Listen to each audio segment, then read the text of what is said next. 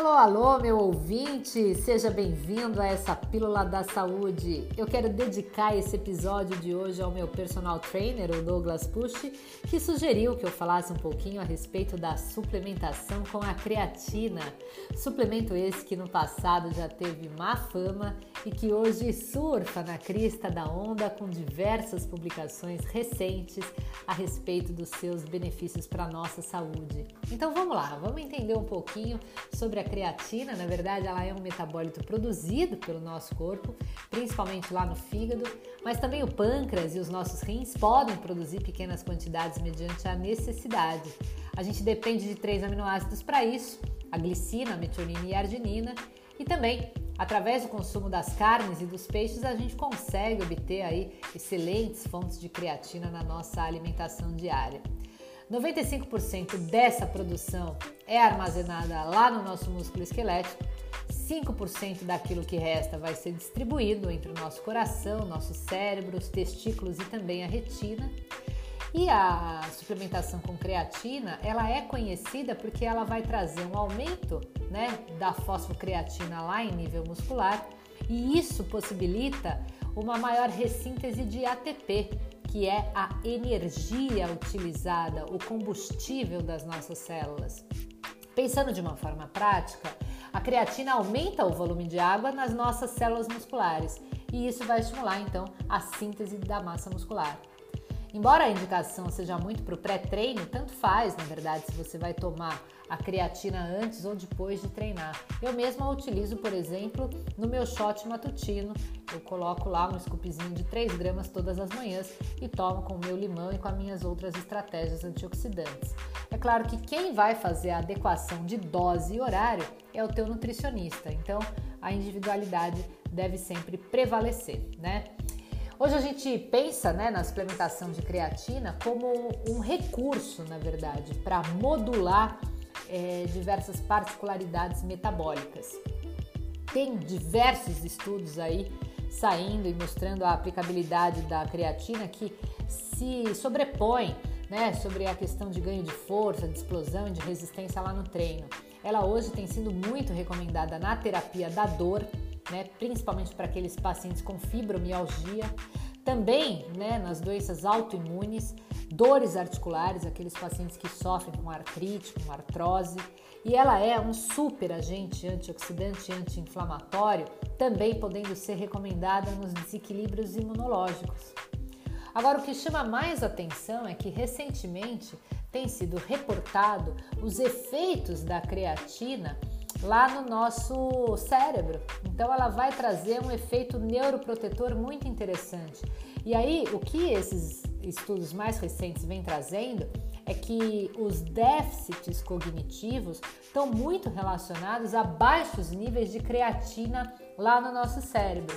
E quando a gente suplementa a creatina via oral, a gente observa uma reversão desses déficits com uma significativa melhora da função cerebral. Então a gente consegue melhorar a concentração, foco, reduzir a própria fadiga mental e isso vem de encontro a uma necessidade que nós todos temos hoje de hackear o nosso cérebro para trazer uma melhora de performance cognitiva, né?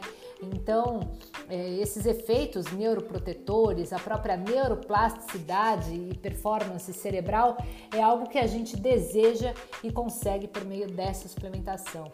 Além disso, né, a, creatina, ela também tem a capacidade de melhorar a nossa sensibilidade à insulina e ela tem sido muito utilizada como uma uma espécie de otimizador mitocondrial. Então a gente também tem utilizado ela para melhorar a atividade das nossas mitocôndrias, que são aí o nosso dínamo de energia celular. É interessante porque ainda ficou aquele estereótipo, né, de que a creatina faz mal para os rins, é perigoso fazer uso dela, mas não tem nada a ver. O que a gente tem que entender é que a creatina é sem dúvida uma molécula hidrofílica, então, ou seja, para que ela tenha sua ação e para que ela seja metabolizada, ela depende de água. E aí, se a gente for entender o básico, né, de que quem metaboliza tudo no nosso organismo, seja o arroz ou o feijão que você comeu, O remédio para dor de cabeça que você tomou ou a cachaça do final de semana é o nosso fígado, né? E aí quem vai nos livrar de todo o lixo que sobra são os nossos rins. E esses órgãos vitais, eles dependem de água para fazer toda a metabolização e a excreção dessas substâncias. Então, se você não estiver bebendo água o suficiente, esses órgãos também vão drenar a água de outros lugares. E aí você acha que é mais fácil tirar água de onde? Dos miócitos, claro, né? Lá das nossas células musculares.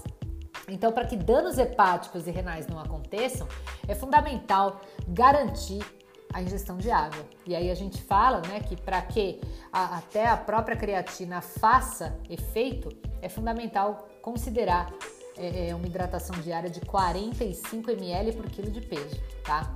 E aí perguntam a, a relação que a creatina teria com efeitos colaterais. Os efeitos colaterais, eles na verdade se resumem à questão da retenção de líquidos, né? Até porque a, a creatina vai trazer um aumento da água em nível intramuscular, né? Então, se ela aumenta o, o, a água, né, em nível muscular, eu vou formar assim um gradiente osmótico, vou trazer, né, a entrada dessa água nas minhas células musculares e isso, inclusive, vai dar aquela sensação de pump muscular, que é o que os marombeiros amam da creatina, né? Agora, todos os estudos, os estudos até o momento, eles foram muito conclusivos em determinar que a suplementação com a creatina é absolutamente segura por indivíduos saudáveis, aqueles que não têm nenhum tipo de histórico pregresso né, de doenças renais.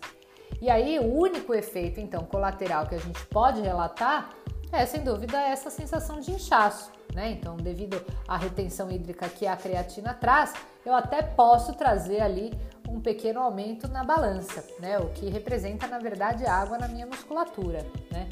Eu trago atenção a um detalhe, porque a suplementação com creatina ela precisa ser na forma monohidratada e eu também preconizo para que seja de marcas que contenham aquele selo CreaPure, que é o que vai garantir a sua total pureza, tá certo?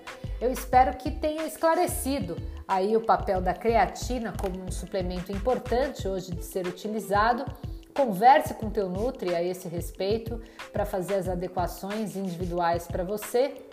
E caso tenha ficado qualquer dúvida ou você queira acrescentar um comentário, vai lá na minha página do Instagram, @nutri e me deixa um direct. Vamos enriquecer a cada semana a discussão com essas pílulas rapidinhas da Nutri aqui para gente entender o quanto a nossa saúde é importante de ser valorizada e perder alguns minutinhos para ouvir algumas informações acerca de temas que são atuais e relevantes na nossa prática clínica. Eu espero que você tenha curtido e fique ligado para os próximos podcasts que virão semanalmente aqui nesse meu canal. Um grande beijo da Nutri para você e até a próxima!